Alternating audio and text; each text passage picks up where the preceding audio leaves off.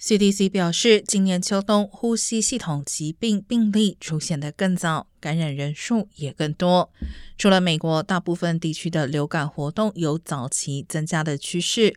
与普通感冒相似的呼吸道合胞病毒 RSV 正在对儿童造成严重影响，并已经开始导致南卡和伊利诺州等地医院系统的压力。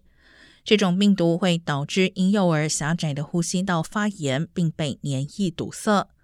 截至周一下午，美国儿科床位的占用率达到两年来的最高水平，四万张床位使用率达百分之七十五。